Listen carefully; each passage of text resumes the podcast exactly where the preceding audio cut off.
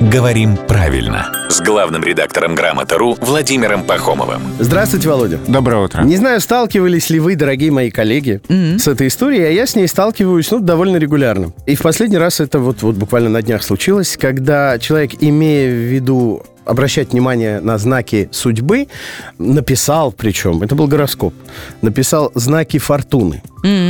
Насколько правильно ставить знак равенства? Может, я зря вспенился? Да нет, человек действительно оптимист, наверное. Он только поэтому. Э, Человек оптимист, если он ставит такой знак равенства, потому что фортуна, конечно, это не всякая судьба. Это удачное. Да, словари говорят, фортуна, судьба, счастливый случай, счастье.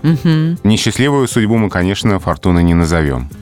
Поэтому знаки равенства между этими понятиями ставить нельзя. Вы совершенно правы, что обратили на это внимание. Это разные вещи. Но пусть у всех судьба будет фортуной. Давайте всем это пожелаем. Давайте. Что прям не судьба, а фортуна. Да, и что называется, всех благ, и кому надо, еще и жениха побогаче. Ну а главному редактору «Грамоты.ру» огромное спасибо. Я напомню, что он появляется здесь каждое буднее утро в 7.50, 8.50 и в 9.50.